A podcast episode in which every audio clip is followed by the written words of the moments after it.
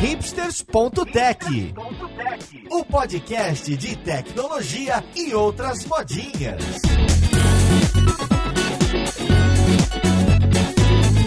Olá, caríssimo ouvinte, seja bem-vindo a mais um episódio deste que é o seu podcast favorito. Meu nome é Paulo Silveira e hoje a gente vai conversar sobre aquelas histórias de vitórias e operação que todo mundo gosta de ouvir. A gente vai falar sobre perrengues das pessoas que foram trabalhar no exterior. Então a gente tem alguns convidados aqui que estão fora da Terra Brasilis e que trabalham com tecnologia em outros países. Então vamos lá podcast ver com quem que a gente vai conversar.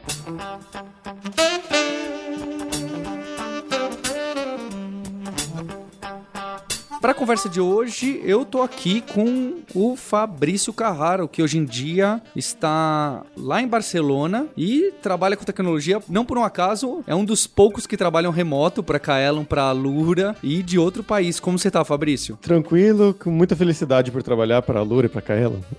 Bacana, obrigado. E também estamos com a Geise Domiciano, que trabalha em Estocolmo, na Suécia, não é na Suíça, a gente sempre confunde, né? Lá na Suécia. Como que é o nome da empresa mesmo, Geise? Daniel Wellington. É, muito bonito o nome. E você tá como front-end. Sim, sim, tô como front-end lá para desenvolvimento de plataforma interna. Também estamos com o nosso co-host, o Maurício Balboa Linhares, que vocês não podem esquecer, que mora nos Estados Unidos da América, mais exatamente na Filadélfia, terra do rock Balboa, daí que vem a piada. Mas também, mais bizarramente ainda, ele trabalha remotamente pro pessoal de Nova York. É uma confusão. Como você tá, Linhares?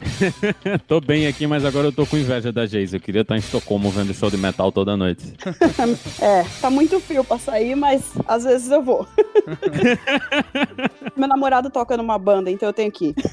Também tô com um colega meu de longuíssima data que me ajudou a fundar o fórum do Guji, que é o Rafael Style, hoje em dia morando numa cidade pequena no Canadá, trabalhando no Shopify. Como você tá, Style? Opa, opa, tudo bom, tudo ótimo por aqui. Style, fala o nome da cidade que você mora em inglês canadense. em inglês canadense é Ottawa. Ottawa. Ottawa. E, e, em, em inglês brasileiro é Ottawa. Pra quem já jogou War, Ottawa. É, eu quando vim pra cá, pra ser sincero, nem sabia que Ottawa existia e que principalmente que é a capital do Canadá. Essa é uma novidade pra mim também. E também tô com Gabs Ferreira, que não está fora do país, ele está aqui logo ao meu lado, trabalha na Kaelon Alura e que tem um anúncio pra fazer de um podcast novo com essa temática. É isso, Gabs? É isso aí, Paulo. Novo podcast da família Kaelon e Alura, o Carreira Sem Fronteiras, onde toda semana a gente vai conversar com um brasileiro ou brasileira que foi viver e trabalhar fora do país. E que se envolveu em diversos perrengues e com as profissões mais malucas, não é? Não é só programadores, programadoras, designers, é de várias carreiras diferentes. Exato, várias carreiras diferentes, vários países diferentes. A gente vai falar sobre carreira, sobre adaptação em outro país, sobre dinheiro, perrengue, várias outras curiosidades que às vezes a gente acha que sabe, só que tem um monte de coisa que a gente não, na verdade não sabe. Já tá no Spotify da Suécia, inclusive, é. e também no iTunes, seu agregador, ou no site que é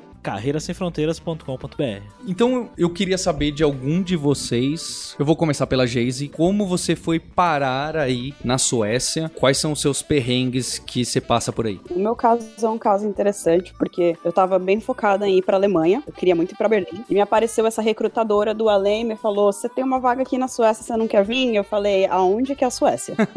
Já começou por aí. Ah, tanto que no meu canal a gente gravou um vídeo, a gente contou essa história, porque foi muito do nada eu passei em todos os testes da empresa muito rápido e eu tinha passado na, das empresas da Alemanha também. E aí a empresa da Suécia falou assim: a gente vai pagar para você vir visitar e aí você faz sua decisão. Calhou que eu me apaixonei pela Suécia. Estocolmo é um lugar lindo demais. E eu neguei todas as minhas propostas da Alemanha e eu acabei vindo para cá. E aí no meu quarto mês, eu acho, trabalhando nessa empresa, a empresa decidiu que eu não era o perfil, eu não era o cultural fit deles e eles mandaram embora.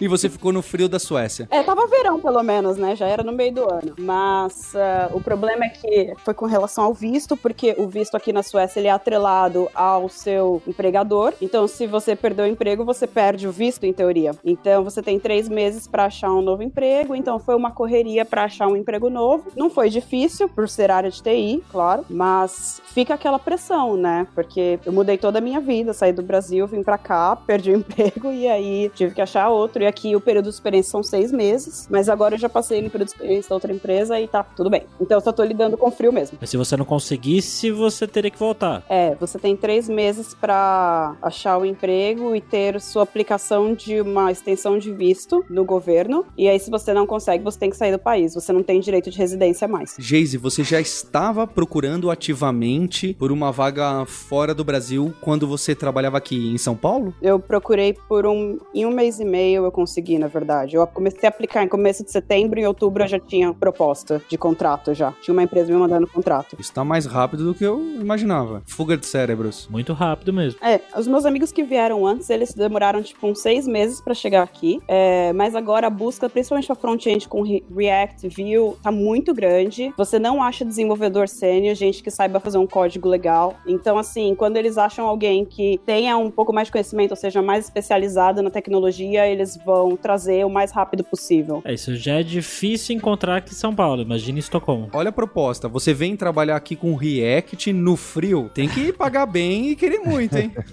Sim, tem que pagar muito bem, mas não paga às vezes, viu?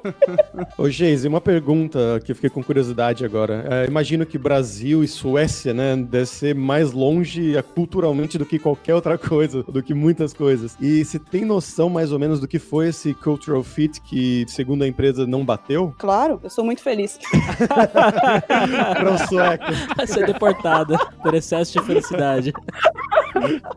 Olha, eu diria que esse foi um dos problemas. A gente teve problema com tecnologia também, mas porque eu, eu, eu não sabia Python, eles queriam que eu aprendesse Python. é, e eu, sou- eu não gosto de back-end, basicamente. Eu gosto de front. E aí foi um pouco difícil pra mim, mas eles usaram sim o Cultural Fit como uma, um pretexto pra não me darem tempo, mais tempo para aprender Python. Então, tipo, o fato de eu ser muito feliz, questão de abraçar. Eu, eu realmente recebi uma reclamação por abraçar uma outra funcionária. Tipo, dar um abraço. Então, imagina, sabe? Claro que é uma coisa que vai depender de empresa pra empresa. Essa empresa que eu entrei tinha muito mais sueco do que outras, mas ah, nessa que eu tô agora tem bastante gente. É uma empresa global que tem a marca em vários países. Então, eh, eles estão acostumados com diferentes culturas. E aí eu acho que fica mais fácil. Mas eu tive problema, eu realmente recebi uma reclamação por ter abraçado uma outra pessoa quem eu pedi permissão para abraçar. Mas alguém do outro lado da sala não viu, ah, eu pedindo permissão e reclamou. É é uma coisa um pouco absurda, mas a cultura deles é diferente. É, eu não esperava por essa pergunta perrengue e vem uma dessa, né? Eu tenho uma eu tenho a situação. impressão que, que essa, essa questão de cultural fit é meio que uma resposta coringa quando a empresa, por algum motivo, não quer. Talvez tenha sido, mas talvez, talvez não tenha sido o caso. E, mas é uma maneira polida de dizer, olha, não vai rolar. Eu- Eu, eu eu já vi isso acontecer aqui também, então... Eu diria que sim, porque. Como que eu diria isso? É o que eles usam, porque se você realmente perguntar pra eles o que, que é o seu cultural fit, então, porque vocês me fizeram vir pra Suécia pra me conhecer antes, vocês não perceberam como que eu era? Então, eles fizeram um dia inteiro de entrevista comigo, né? E você, em um Essa- dia inteiro conversando com uma pessoa, você consegue sentir como a pessoa é, a energia da pessoa. Então, é, eu não sei. Engraçado você ter comentado do, do abraço. Eu tenho, tem uma amiga minha aqui, ela trabalha na, na Adobe, aqui em Ottawa também. Ela é canadense. E ela estava comentando que ela tem um ou dois colegas que são do Brasil. E assim, a gente estava no meio do assunto. Ela comentou: Ah, esse cara novo que chegou do Brasil, toda hora ele quer me abraçar. Não, não tô entendendo isso. Aí eu tive que explicar como é que os brasileiros são. Mas tem muito brasileiro também que é mais perfil sueco, que é um brasileiro mais calmo, mais quieto. E essas pessoas, esse tipo de brasileiro mais tímido, é, vai conseguir se adaptar bem nesse tipo de empresa, nesse caso. Interessante que eu já ouvi várias pessoas falando desse negócio de abraço e tal, mas eu não acho que a gente abrace tanto assim também. Não é que a gente abraça tanto, é que os outros não abraçam. É, eu acho que é isso. É, é. O contato físico nos povos latinos em geral é muito diferente do pessoal que vem dessa cultura mais anglo-saxã, né, dos protestantes. Então, Estados Unidos, Canadá, norte ali da Europa, você vai pra Inglaterra, você vai pra Escandinávia, vai pra Alemanha, as pessoas não têm essa coisa de contato físico que a gente tem. Você vai encontrar isso quando você vai pra outros países que são um pouco mais próximos da gente, né? Você vai Espanha, Portugal, Itália, as pessoas têm uma cultura mais mais quente, né? Tem mais essa coisa de, fa de falar, de abraçar, mas nesses outros países é até uma coisa que eu gosto de lembrar as pessoas aqui: evite o contato físico com pessoas que você não tem intimidade, porque no geral as pessoas aqui não não têm essa expectativa de você abraçar, de você dar beijinho, então no máximo apertar a mão e olha lá. Tem gente que não gosta nem de apertar a mão. Então é bom ter cuidado com esse tipo de coisa quando a gente tá indo para essas outras culturas, porque a cultura da gente às vezes pode ser muito alienante para eles, né? É, eu tenho um caos, na verdade, alguns causos sobre isso, mas a primeira vez quando eu fui fazer entrevista para trabalhar na Alemanha. Eu fui, fiz a entrevista também, como a Geisa, fiquei o dia inteiro lá de entrevistas com as pessoas e no final desse dia eles me levaram para conhecer as pessoas que talvez iriam trabalhar comigo se eu fosse aprovado, né? E aí conhecendo, fui lá dando oi pros homens, né, apertando a mão. E aí chegou uma menina que era para ser minha chefe, ela seria minha chefe se eu fosse aprovado. Eu fui lá dar o beijinho. Na hora eu nem percebi tanto, só vi que ela ficou meio estranha assim, mas depois o pessoal começou a me contar depois que eu fui aprovado, que eu passei, comecei a trabalhar nessa empresa na Alemanha, eles me contaram que ela ficou, tipo, com uma cara de, o que, que ele tá fazendo? Por que, que ele tá vindo me beijar? E ela nem era alemã, ela era romena, só que ela morou 10 anos na Alemanha, ela já tava dentro, muito dentro dessa cultura, e eu tava vindo diretamente do Brasil para fazer entrevista, então já foi uma coisa diferente, que eu me acostumei morando na Alemanha, depois eu me mudei pra Espanha, e aqui é bem Brasilzão mesmo, é tranquilo, pessoal abraça, dá beijinho quando chega, dá dois beijinhos até, igual no Rio de Janeiro, e semana passada eu fui pra Alemanha no final de semana, porque era aniversário de uma amiga, ela me apresentando para as pessoas no bar à noite e eu fui normalmente estava de novo reacostumado ao calor da Espanha, né, das pessoas, fui dar um beijinho numa menina para quando ela me apresentou e a menina meio que tirou o corpo e me deu a mão assim. Então... Desagradável. É, Opa, pra eles é, é, bem anormal, é bem estranho a gente brasileiro. Nessa entrevista aí, você conseguiu um emprego? Eu consegui, eu passei, ainda, mas não era ela que tava me entrevistando, né? Passou com ressalvas. Foi. Foi o esquema da, da Geise, eu acho, né? Tipo, tem o cultural fit ali que não tá muito, tá meio estranho. Uma coisa que eu, eu sempre fiz foi, tipo, sorrir para as pessoas. Então eu tava aqui no transporte público por algum motivo, eu cruzava o olhar com alguém, então eu ia sorrir. Ou só dar aquele, aquele sorrisinho, né? Meu, a galera olhava para mim, virava a cara, e, tipo, como se eu fosse uma louca. Gente, os três primeiros meses foram, foram essas coisas, assim, eu me acostumando que tá, cada um tem mesmo a sua bolha e criando a minha própria bolha, porque foi, foi engraçado. Galera correndo de mim. Olha aquela menina sorrindo, socorro! Exato. Ainda mais no inverno. No verão você vê a galera sorrindo, mas aqui no inverno, ninguém nem se olha na cara. A gente gravou, inclusive, um episódio com um rapaz lá da Itália, ele disse que o pessoal lá falava a mesma coisa para ele, que a gente brasileiro sorri muito. A gente tem o hábito de sorrir no elevador, vai atravessar a rua sorrir, vai no restaurante sorrir, e que eles não têm esse hábito, eles acham super estranho. Aqui você tem que rir pra foto oficial de documento. Eu já, já tomei chamada, porque eu fui tirar a foto da minha carteira de habilitação e eu não estava sorrindo, porque era uma foto oficial, obviamente. Você não ri uma foto oficial, e o cara olhou pra mim e ria. Aí eu olhei pra ele, como assim? Ri pra foto? Aí eu, como assim ri pra foto? Você não vai sorrir pra tirar foto? Não. Mas é a minha identidade. Por que eu vou sorrir pra identidade? Aí eu, ele terminou me convencendo que eu deveria sorrir pra foto e hoje a minha foto na minha carteira de habilitação é com um sorriso. Apesar deles não sorrirem na rua também.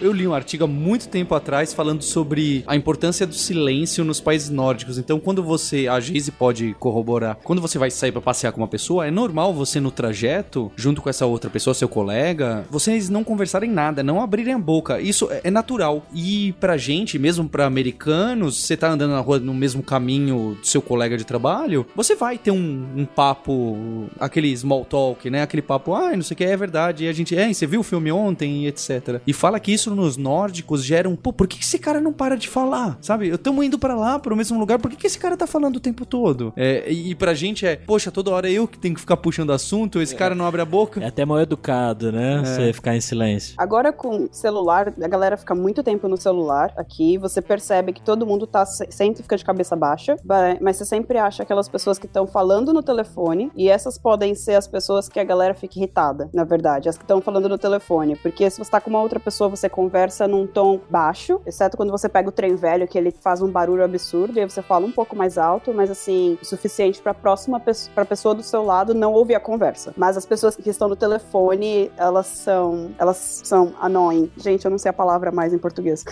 Irritante. Irritantes, obrigada.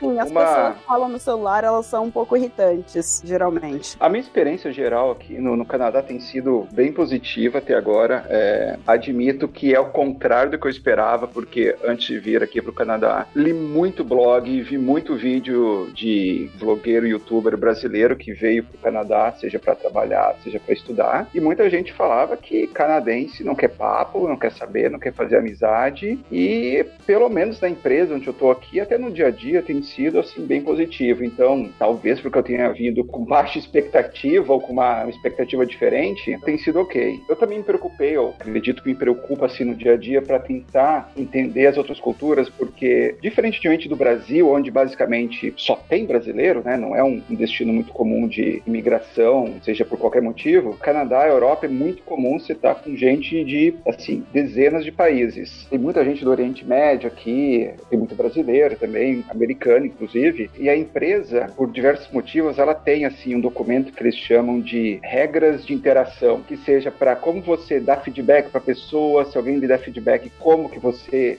se comporta, tanto nas interações no escritório quanto até em, em código, né? Quando você está revisando o código de, de outras pessoas, por exemplo, no, no GitHub. Uh, eu acredito que isso ajude positivamente, mas realmente é, essa questão de, de, interação entre pessoas de culturas diferentes é, é algo que sim que me deixou um pouquinho tenso quando eu vim para cá mesmo. Mas é essa questão de quando você percebe que as pessoas são com você, você chegou a perguntar para outros brasileiros que você conhece como é a interação com relação a eles? Deles com outras pessoas, com um estrangeiro? É, com, rela com relação a nativos, porque o que eu percebi aqui é, por eu ser uma pessoa muito extrovertida, parece que os suecos eles se sentem confortáveis em falar comigo, eles não se acanham em falar comigo em geral. Mas é, eu conversei com outros brasileiros, brasileiros que são mais tímidos que estão aqui, ou então até outras pessoas que são brancas, por exemplo. E eles falam que, tipo, eles não conseguem ter esse contato com os suecos que eu consigo. Eu realmente consigo entrar numa roda de sueco e ficar numa boa. Me aceitam pelo meu jeito mais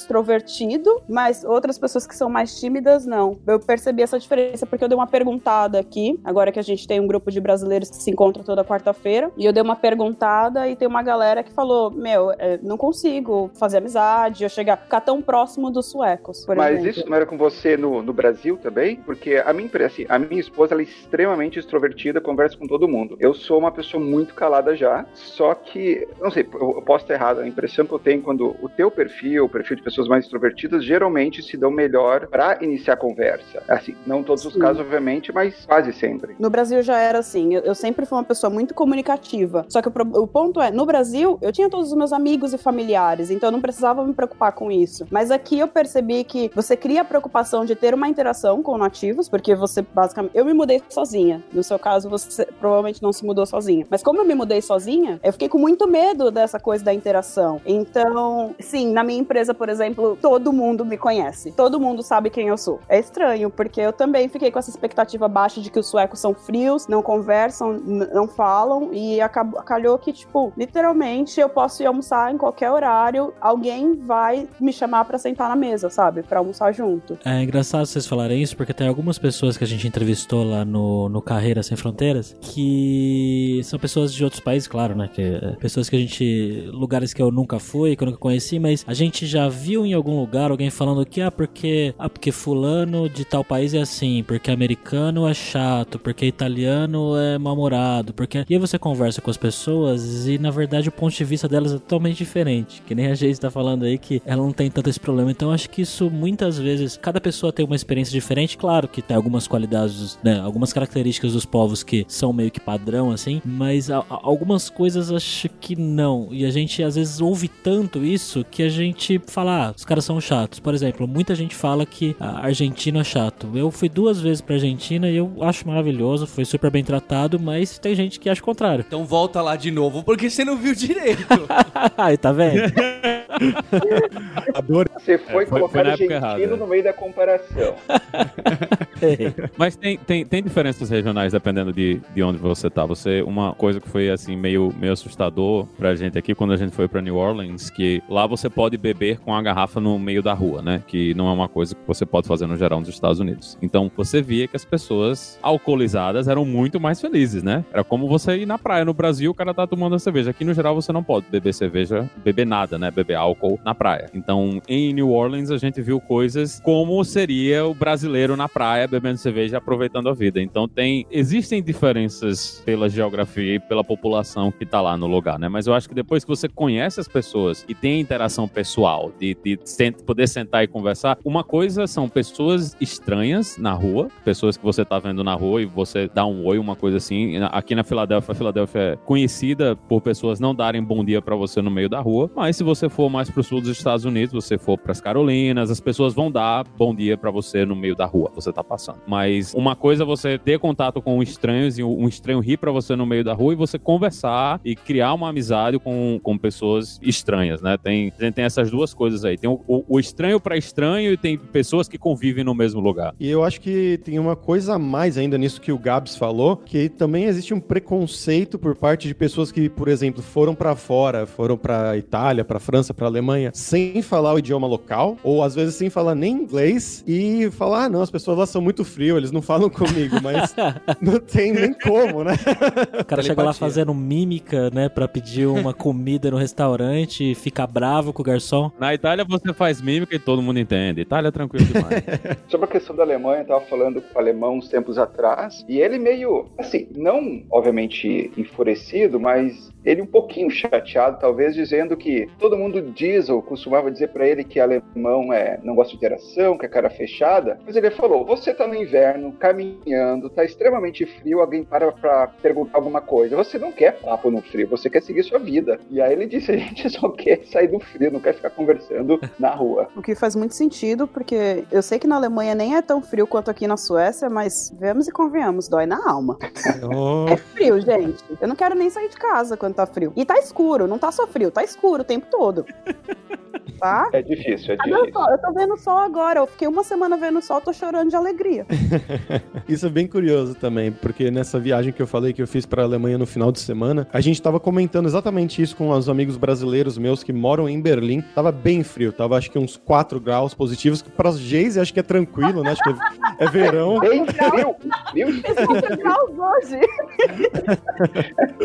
É, Quatro E eu tava morrendo lá. E basicamente, conversando com os amigos, a gente comentou que é bem diferente no Brasil essa questão de você sai com os amigos na rua, você não fica na esquina pensando, ah, onde é que a gente vai? A gente pode ir pra esse bar ou pra aquele outro. Não, você vai pra você não morrer de frio. E aí no final você entra em algum, pega, ou pega um café. E aí meio que você decide que foi o primeiro bar que você achou que você entrou. Você não tem esse negócio de ficar parado pensando como a gente tem no Brasil. É, aqui, aqui em Ottawa, assim, esse é meu segundo inverno aqui. O termômetro agora tá marcando menos 15. Tá até gostosinha essa temperatura, menos 15. Tá gostosinho, tá gostosinho. Não ventando, tá ótimo, mas metade de abril começa a fazer uma temperatura boa, por exemplo, 5 graus positivo. Que delícia. Sem, sem mentira, 10 graus o pessoal tá de chinelo, manga curta e shorts tomando cerveja do lado de fora dos bares. É, aqui é a mesma coisa. É, é Gente, surreal. me- menos 5 eu vou pra academia todos os dias de short, velho. Menos 5, por favor, melhorem. Mas é isso mesmo, Não não. você acaba acostumando com isso aí depois. É, tem que se acostumar. Olha, tá frio, você vai esquiar, você vai, vai fazer snow tubing, você vai aproveitar a vida. O que o cara não pode fazer é se trancar dentro de casa. Se se trancar dentro de casa, aí acabou. Realmente não tem o que fazer. É até uma coisa que você vê muito aqui. Eu, eu não percebi o pessoal comentando, ah, gente, vam- vamos no inverno fazer sopa. Eles não fazem sopa no verão. Não é uma coisa que se faz no verão. E eu fazia e as pessoas, cara, você tá fazendo sopa no verão, sua casa vai ficar quente. Eu disse, porra, tem época pra fazer sopa? Mas tem. Tem, tem a comida do inverno e tem a comida do verão, né? Es- Essas coisas mudam, muda tudo no, no ciclo de vida das pessoas junto com a temperatura. Uma coisa que pra mim, eu de João Pessoa, né, não tô acostumado com isso. Pra mim ou tá chovendo ou tá fazendo sol. Mas pra eles aqui é diferente. Pra eles eles têm toda essa mudança e eu tô me acostumando lentamente, mas eu não troco as minhas havaianas. Minhas havaianas vão comigo o ano todo. É uma pergunta com relação a essa questão de clima e tudo mais. Aqui na Suécia todo mundo usa preto, entendeu? São, são 50 tons de preto o negócio. Aqui quando você sai na rua. Aí vocês percebem que as pessoas mudam a, a vestimenta também, usam só os padrões de cores escuras no inverno? Ou não, a galera usa cores por aí? Porque aqui eu sou a única pessoa colorida na rua. Eu acho que aqui, aqui no Canadá, não, não, não seja 50 tons de preto, me parece normal para roupa de frio. Eu acho que a maior parte do- dos casacos pesados de neve, eu não diria pesados, porque os eficientes para frio, né? Eles acabam sendo escuros no geral. Então, se você tá na rua, geralmente o pessoal tá com um casaco mais escuro. Eu vejo um outro vermelho, mas sinceramente, nem no Brasil eu via, eu via muita, pelo menos em São Paulo, eu não via muito casaco amarelo, ou verde, ou, ou vermelho quando tava frio. Então, eu diria que aqui tá normal. No escritório é tranquilíssimo, porque como tem aquecimento, né? O pessoal caminha de chinelo, de shorts dentro da empresa. Então, acaba sendo algo que eu não estranhei em relação a isso. Ô, Style, eu fui rápido pros perrengues de todo mundo. Eu queria saber, como que você foi parar no Canadá? Você procurou ativamente? Procurou em outros países? Quanto tempo demorou? Bom, uh, resumindo bastante a história, mas é assim, eu, eu sempre tive, tive vontade de trabalhar fora, só que por uma série de motivos eu. Sabe quando você faz corpo mole, você fica querendo se sabotar, você faz isso, faz aquilo, você diz que vai, mas não vai. E até para quem vai estudar fora, fazer intercâmbio, uma coisa é você estar tá sentado na sua casa no Brasil e você pensar ou considerar a hipótese de ir para fora, e outra totalmente diferente é você fazer isso acontecer. Eu me mudei para cá, eu tinha 35, 36, já tô ficando velho, não consigo mais lembrar minha, minha idade direito. Tamo junto. Tamo junto. Pois é. Então eu, eu tô aqui há cerca de 15 meses e quando eu realmente resolvi aplicar para fora, e, e, eu tô num visto de trabalho aqui, né? E considerar vir com visto de trabalho e todos os prós e contras que isso tem, o processo foi relativamente ok. Então eu, assim, eu, eu fiz uma, uma lista de, de empresas para qual eu queria aplicar, e aí até um, um amigo nosso em comum, o Donizete, ele falou: olha, vai, eu trabalho no caso do Shopify, né? Que é uma empresa de e-commerce, ele aplica para essa, aplica para essa. Eu, é, pois é, não sei, vamos ver, eu tenho essas outras em mente. Ele, não, aplica para essa. E acabou dando certo. Foi um processo de entrevista de cerca de quatro meses, e o meu visto, eu cheguei aqui em novembro, então, entre aplicar e mudar de país foram 11 meses. Mas antes disso, eu já tinha considerado outras coisas. E como a, Geise falou, a questão de quando você vai para fora com visto de trabalho, ele geralmente está atrelado à empresa que te levou. Se você perdeu o emprego, se vira nos 30. Tem que ser rápido para conseguir outra coisa ou você volta para o Brasil. E inicialmente, anos atrás, eu não queria essa opção de, de visto, porque justamente por ter medo de ir para o país, trocar a sua vida 180 graus e não dar certo. E eu queria somente com visto permanente, o que é muito mais difícil. Quando eu resolvi aceitar o visto de trabalho, aí as coisas andaram relativamente bem. Você é exigente, hein, Style? Eu, eu diria que uma palavra educada, eu fui idiota. Mas enfim, como eu disse, é, é, assim, é muito fácil você estar tá no conforto da sua casa, na sua zona de conforto, e dizer que você vai fazer algo. Por exemplo, que você vai saltar de paraquedas. Só que à medida que a data vai chegando, aí as pessoas começam a desculpar, a avó fica doente, o dedão fica quebrado, dá uma dor de cabeça, as pessoas não fazem. Então é uma coisa que exige, primeiro, preparo, não é fácil, como parece em relação. Por exemplo, a gente está dentro do, do próprio país, mudar de estado, mudar de cidade é uma questão que exige relativamente pouco planejamento. Ir para outro país envolve uma, uma mudança grande, envolve vício de trabalho, uma língua diferente, e isso dá medo, isso realmente dá medo.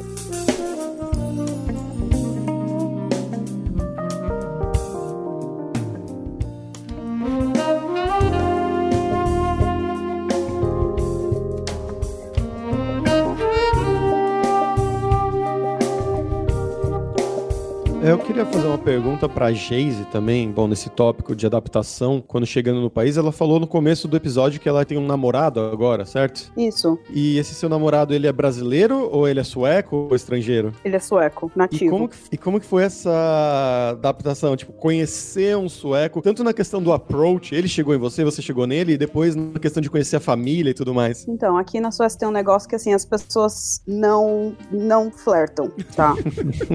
então, assim... Pô, parece. Parece um sonho.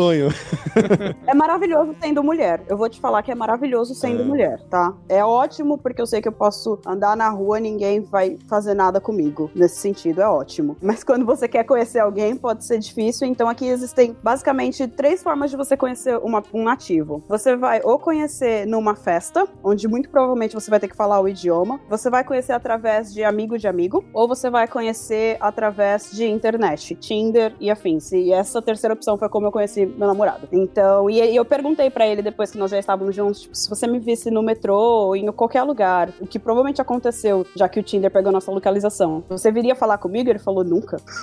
então, aqui pode ser um pouco complicado se você vem para procurar, eu diria. Mas acontece. Pode acontecer de alguém vir falar com você, tá? Mas a pessoa com quem você vai falar ou está sendo falada, se for nativa, vai correr. Eu, eu falei, eu, eu só sorria para as pessoas, as pessoas corriam é muito, é, é muito difícil. Não, não, não espere que um sueco venha falar com você, assim, na cara. Ele tem que estar fora da zona de conforto dele. Então, o que eu ouvi, eu conheço, tem um casal de amigos que esse sueco foi pro Canadá, ou seja, ele estava fora da zona de conforto dele e ele, uh, ele realmente foi e iniciou uma conversa com uma canadense. E aí eles se conheceram e agora ela tá morando aqui. Mas ele estava fora da Suécia. Então, fora da zona de conforto é possível, mas aqui, uh -uh, não. Nossa Acho legal esse caso do sorriso que a Geise tem contado, porque aqui no Brasil a gente fala assim: ah, não gosto daquela pessoa, ela nunca sorri.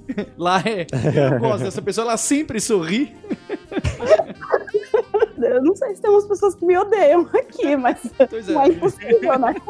É, é, Tinha gente no Brasil que não gostava de mim porque eu sorria demais já. No Brasil eu já tinha problema com ser muito alegre. Então eu, eu acho que eu estava preparada pra quando aconteceu aqui, na real. Problema em ser muito alegre. Hum, é. Eu tinha gente que me perguntava como é que eu podia estar sempre de bom humor. E eu tinha gente que falava que ninguém era tão feliz.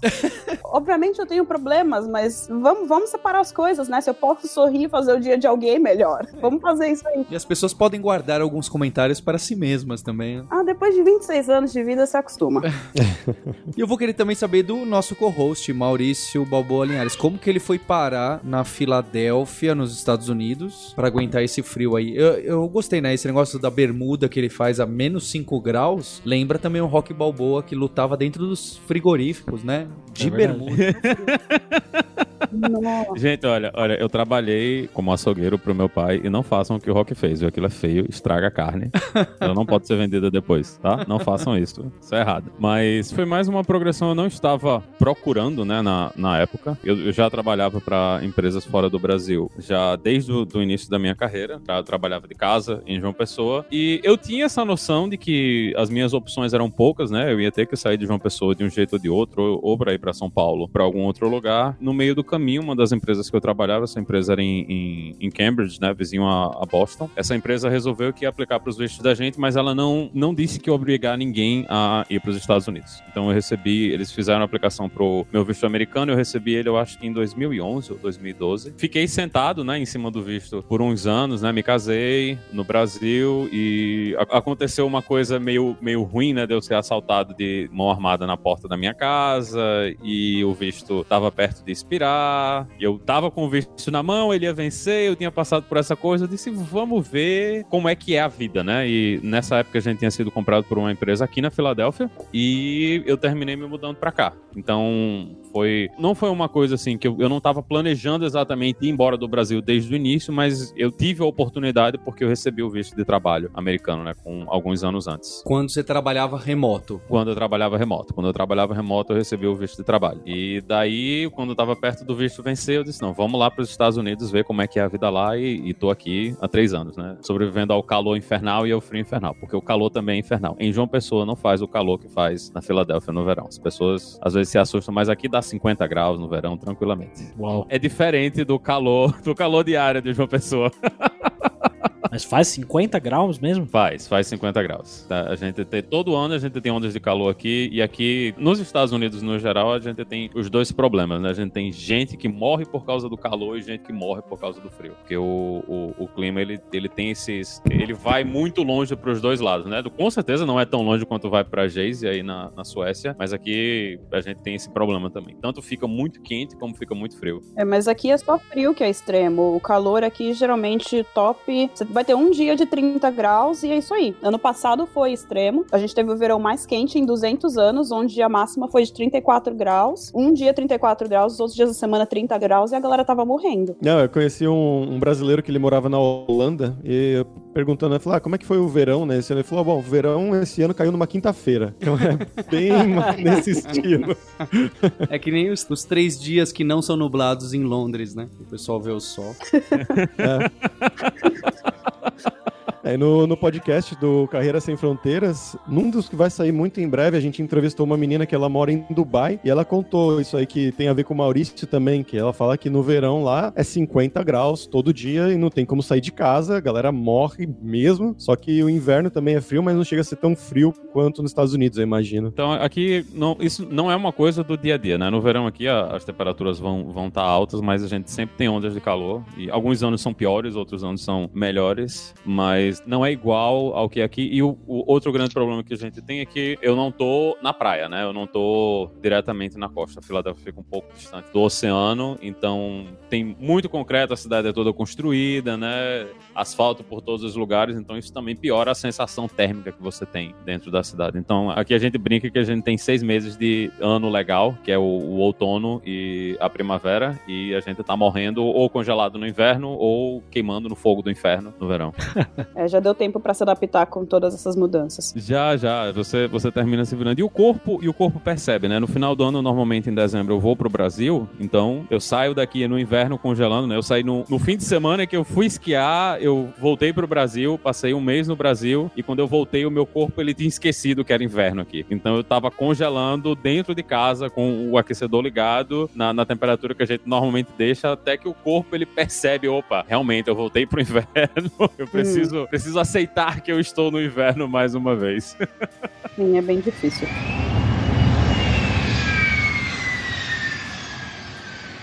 Vamos falar sobre dinheiro agora. Ui. Quem tá rico aí? Queria que vocês falassem rapidamente como que é a questão de salário, né? Porque muita gente pensa que, ah, vou pro exterior e vou ficar rico, vou ganhar dinheiro, vou, né? E a gente sabe que não é bem assim, que muitas vezes você ganha mais, mas às vezes você ganha até o equivalente que você ganha aqui, mas é, o que, que é caro aí? É, é morar, é comer, é sair, é viajar? Rapidamente, cada um, por favor. Então, eu diria que aqui no Canadá, o custo de vida comparado ao Brasil é extremamente mais baixo, pois ela está agora no, no Brasil, é, chegou semana passada, ela está apavorada com, com os preços de, das coisas mais, mais básicas. Então, eu diria que o, o dinheiro que você ganha aqui, ele, ele vale, vale mais. Um erro comum que as pessoas fazem é, por exemplo, você está no Brasil, aí você diz, ah, eu ganho, eu ganho mil dólares. Eles multiplicam por 3, por 4, por 5, não, não importa. E acham que, que você tá, tá milionário. Só que aqui você ganha em dólar e você gasta em dólar também. Mas, no geral, aqui o dinheiro acaba valendo mais. Coisas. Depende do que, você dá valor na vida, né? Seja, por exemplo, tem gente que gosta de carro. Então aqui é mais, tem menos juros, o carro é mais barato é, do que comparado ao, ao Brasil. Você acha, Style, comparando com o salário que você tinha do seu último emprego aqui, te sobra um pouco mais ou um pouco menos você gastando com os mesmos luxos e etc? A- aqui é extremamente melhor. Ah, aqui eu consigo guardar mais dinheiro do, do que no Brasil. Eu, eu- eu morava em São Paulo e o preço de aluguel de São Paulo, o preço das coisas básicas que precisava para viver no dia a dia, eu não estou considerando, colocando na conta viagens, extravagâncias nem nada, estou considerando custo básico de vida. Aqui é, é, é bem melhor. Se não fica rico, realmente a questão é melhor. A, a classe média canadense ela tem um- uma qualidade de vida bem mais agradável, digamos assim, bem mais suportável. Suportável não é a palavra certa, digamos, bem mais decente. É, para mim a situação já foi bem diferente, né? No, no Brasil eu já, já era classe média alta, eu recebia salário do estrangeiro, né? O meu salário era o salário equivalente ao que seria se eu estivesse trabalhando fora. Então valia muito mais dinheiro no Brasil, conseguia guardar muito mais dinheiro, a quantidade de impostos que eu pagava no Brasil era também muito menor, né? Até, até porque o, o, o imposto de renda para empresas é bem menor no Brasil do que é aqui nos Estados Unidos. Então eu recebia muito mais dinheiro, eu conseguia guardar muito mais, e apesar de algumas coisas no Brasil, no geral, produtos industrializados no Brasil são mais caros do que aqui nos Estados Unidos, mas não são coisas que você compra com frequência, né? A, a parte de alimentação e essas coisas no Brasil é muito mais barata e serviços no Brasil também são muito mais baratos do que são aqui. Aqui, até muita gente vem aqui, né, visitar a gente, eles vão na loja da IKEA, que é uma grande loja de móveis, e eles falam, cara, como é que não tem isso no Brasil? A IKEA nunca funcionaria no Brasil porque o brasileiro não sabe montar móvel, né? O, o brasileiro não tem esse costume de montar móveis. Então, se um dia a IKEA realmente fosse pro Brasil, eles provavelmente não iam durar muito tempo, porque a expectativa do brasileiro é que alguém vá junto com o móvel fazer a montagem para ele. Hoje eu vivo, com certeza eu vivo muito bem, né? Mas em termos financeiros, eu ganhava mais fazendo a comparação direta, né? E gastava muito menos quando eu morava no Brasil. E uma coisa adicional nisso, como que você fazia com a questão fiscal, recebendo de outro país, em outra moeda, mas morando no Brasil? É tranquilo. Emitiu a nota fiscal, pagou o, o imposto da empresa, pagou o, acho que era o ISS que pagava e, e o resto era o imposto de renda, que era baixíssimo por ser empresa. E você, Fabrício? Eu tinha uma vida bem tranquila no Brasil, eu, mas também eu tive uma outra questão, porque quando eu morava no Brasil, eu trabalhava como programador. Bom, todo mundo sabe, né? Salário de programador costuma ser relativamente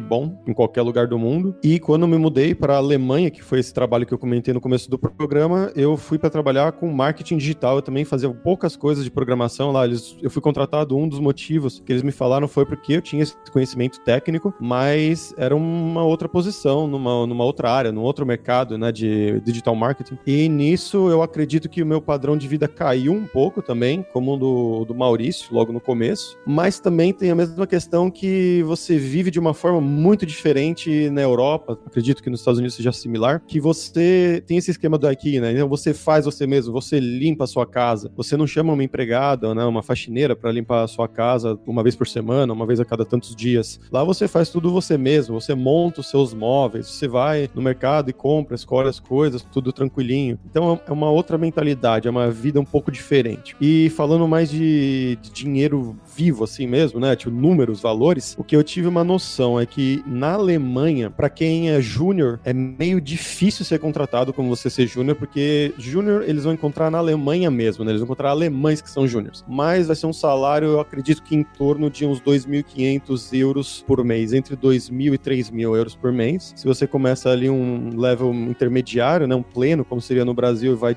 entre 2.500 a 4.000, então uns 3.000 e pouco em geral. E se você é sênior, já vai um pouco mais acima, então de 3.500 até uns 5.000. Na experiência que eu vi conversando com amigos, perguntando, vendo como é que o salário de programador especificamente lá. Para outros serviços isso vai variar bastante, mas como programador, né, que Java, Python, PHP, que era a maioria dos meus amigos que trabalhavam na Alemanha, seja em Berlim, seja no sul, em Munique, era mais ou menos esses os salários. E aqui na Espanha, onde eu tô morando agora, eu percebi que os salários são menores do que na Alemanha, claro, né, não é uma potência tão grande quanto a Alemanha, mas ao mesmo tempo o custo de vida também é bem menor. Então, por exemplo, eu pagava lá em valor de carne no mercado, valor de frutas, de verduras no mercado, eu pagava uns 30 a 50% a mais na Alemanha do que eu pago aqui na Espanha. Então, o salário é menor, mas o custo de vida também é menor. Aluguéis são muito altos, tanto lá quanto aqui, então isso não é uma diferença tão grande, mas no geral é mais ou menos isso. Então, uma coisa que eu queria deixar claro é que a Suécia, a moeda aqui não é euro, a moeda é coroa sueca, porque muita gente acha que eu tô ganhando em euro e eu não tô ganhando em euro. É,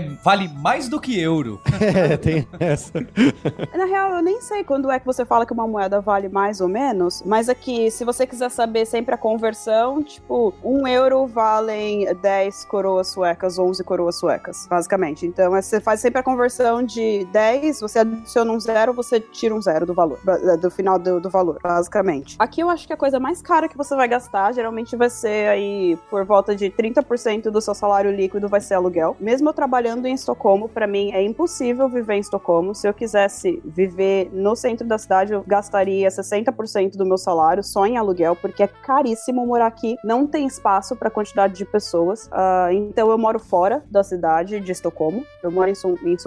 Mas aqui tudo é mais caro. Tudo nesse lugar é caro. Então, assim, você vai sair pra comer, é caro. Horário de almoço, você vai comer, vai gastar por volta de 120 coroas. Isso é caríssimo. Então, a maioria das empresas tem micro-ondas. Você pode trazer marmita, porque você não tem nenhum auxílio da empresa pra comida, né? É, mercado, uma peça de picanha aqui vai ser o mesmo preço de 500 gramas de salmão, sabe? Carne vermelha é extremamente caro. Você geralmente vai comprar peixe, você vai comprar frango. Ah, o custo de vida, em geral, se você olhar na internet, é 60% mais caro do que alguém que vive em São Paulo. E considerando com o que eu tinha no Brasil, pra uma mulher, eu tinha um salário decente como programadora. Era um salário, tipo, sempre um nível menor do que eu tava mesmo. E foi meio que proporcional quando eu me mudei pra cá, em questão líquido, de valor líquido. Então, proporcionalmente, eu tenho o mesmo custo de vida, mas eu consigo guardar mais de dinheiro pelo fato de eu não ter que pagar plano de saúde e coisas do tipo, sabe? Eu não tenho que pagar um monte de coisa pro governo extra do que já é tirado do meu salário, basicamente. E qualidade de vida que nem, nem se conta, né? É, a questão da cidade realmente é um ponto bem importante, porque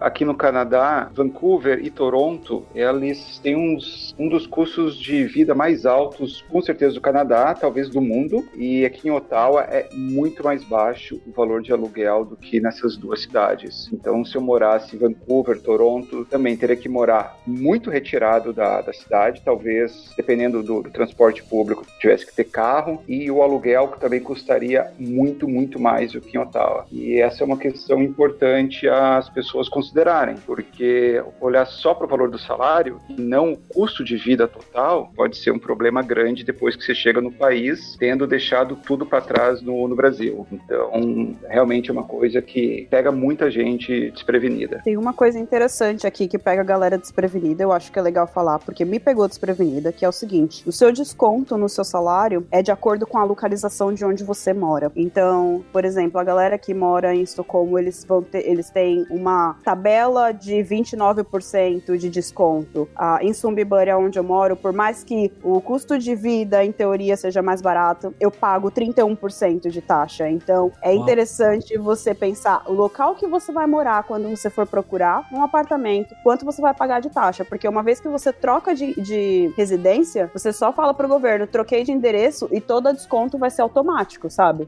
Tudo que você precisa literalmente é o seu número social. Fora isso, o governo sabe o que, que eles têm que descontar de você, como que eles têm que descontar, onde eles vão te enviar cartas e tudo mais. Tanto que você se registra nas coisas, você nem precisa pôr o seu endereço. O governo sabe o seu endereço, todo mundo tem acesso ao seu endereço. Caramba. É interessante você pensar que, dependendo de onde você vai morar, o desconto no seu salário vai ser maior ou menor e o custo de vida também pode mudar. Não, mas você falou que morava mais longe, eu imaginei que o seu desconto fosse ser menor. Na verdade, tem lugares que são, tipo, a 40, uma hora da, da- de Estocolmo e o desconto deles é 34%. A média da Suécia, eu acho que é 32% de desconto do país. Alguns lugares pode, e aí varia de 29 a 36 ou 37, se eu não estiver enganada. Caramba. Então depende muito. E assim, eu moro, na verdade, a 18 minutos de trem do meu trabalho. É bem tô tranquilo. fora da cidade. E eu tô fora É. da cidade. Trem não, metrô, né? E eu tô fora da cidade. Essa questão de desconto é uma coisa que às vezes a gente fica falando que a gente paga muito imposto aqui, né? Realmente a gente paga, mas conversando com outras pessoas de fora, a gente vê que tem gente que paga muito mais imposto. A diferença é que o retorno dos serviços públicos, né? É uma curiosidade é que na, na Alemanha tem um desconto também pra se você é casado ou não. Então, se você é solteiro, você paga, por exemplo, 30%. Se você é casado, você paga 25% de imposto. Pelo menos no sul da Alemanha é assim, porque eles são bem católicos, bem religiosos. A lei segue mais ou menos esse esquema. Eu acho que o Maurício também tem umas coisas interessantes pra falar sobre isso lá dos Estados Unidos, né? Da questão de impostos e tudo mais, em comparação com o Brasil. Ah, isso é. Até me deu ouvir semana passada no podcast falando que não tem desconto no contra-cheque do funcionário americano, né? E me deu uma dor no coração, porque sempre que eu vejo o meu contra-cheque, eu vejo o dinheiro voando, né? Ele vai embora. Então, aqui você tem o imposto de renda descontado na fonte, você pode ter também o imposto de renda estadual e municipal. Eu pago os três. Eu pago o imposto de renda federal, pago o imposto de renda do estado da Pensilvânia, pago o imposto de renda por morar na Filadélfia, pago uma taxa a mais, porque a Filadélfia tem um- um- uma wage tax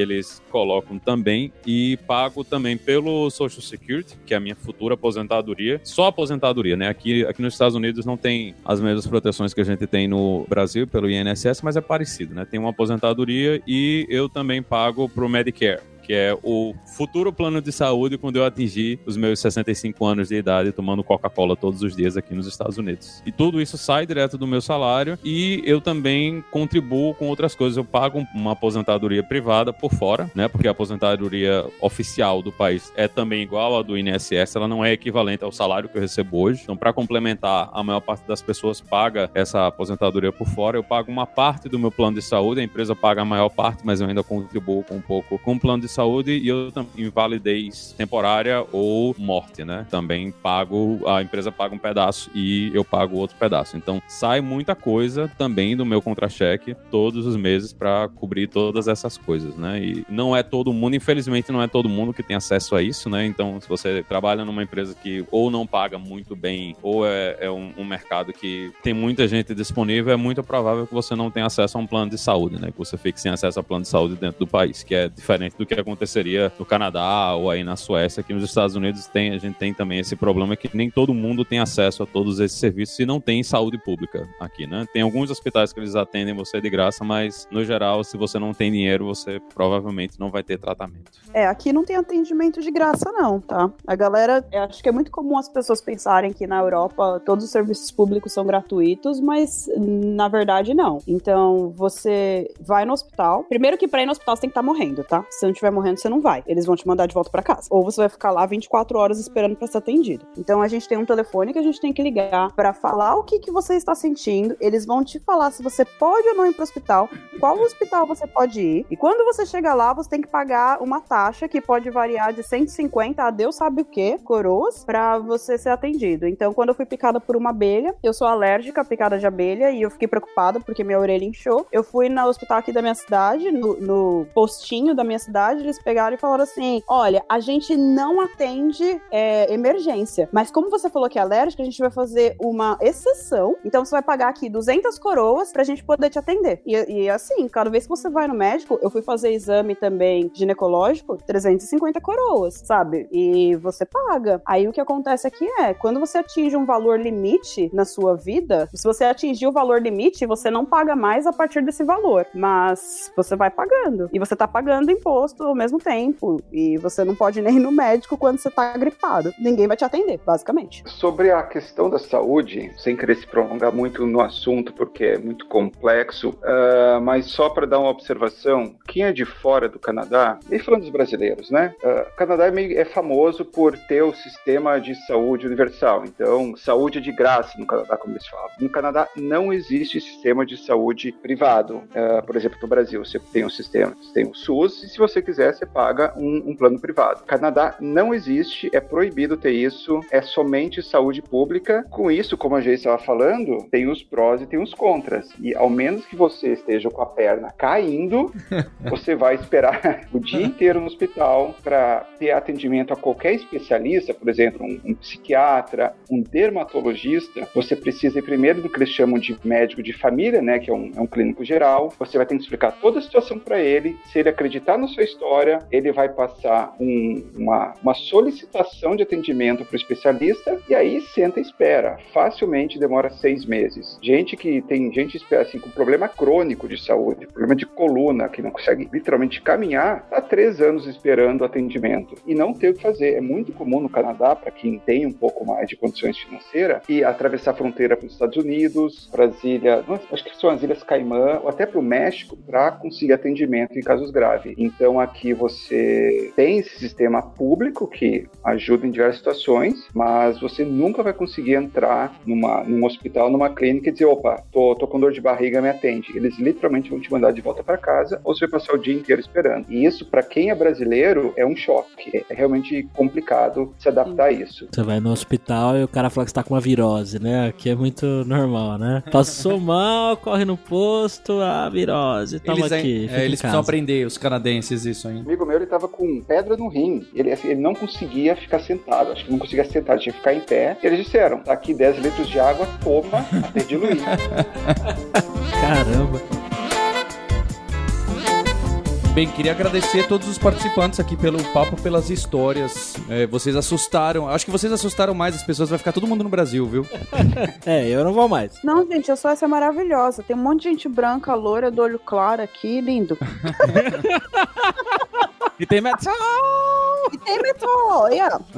Também. E fica o convite, né, Gabs, Fabrício, pra ouvirem, que já tem aí no feed, o Carreira Sem Fronteiras, não é isso? Opa! Opa, venham ouvir a gente então aí, eu, Fabrício, conversando com muitas pessoas legais do mundo todo, tem muita história bacana no Spotify, no seu agregador favorito de podcasts ou no carreirasemfronteiras.com.br. E não é só programadores, designers, programadoras e designers. Tem um monte de profissão esquisita, maluca, de que é legal, acho que para você, pro pessoal divulgar nas faculdades, nas empresas, é bem interessante as histórias. Ah, pelo contrário, agora a gente já entrevistou aqui pros primeiros programas, a gente já tem um gerente de vendas, a gente teve pesquisadora clínica, a gente teve aeromoça, a gente teve team lead, a gente teve empresário, empreendedor, então é uma coisa bem, bem variada mesmo. Acho que vai ser bem legal para quem se interessa de um dia ir para fora do país, para ouvir a gente lá toda quarta-feira no Carreira Sem Fronteiras. E agradecer eh, o, o Rafael Style, a Geise e ao Linhares. Muito obrigado, pessoal. Opa, Prazer. sempre que precisar. Tá bem.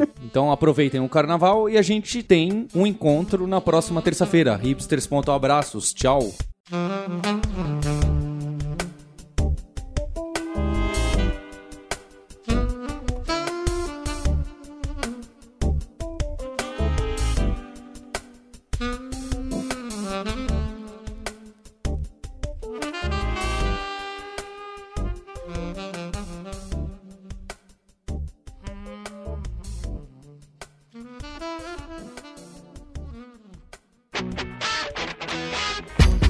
Ouviu o hipsters.tech, produção e oferecimento alura.com.br, cursos online de tecnologia e Kaelon, ensino e inovação.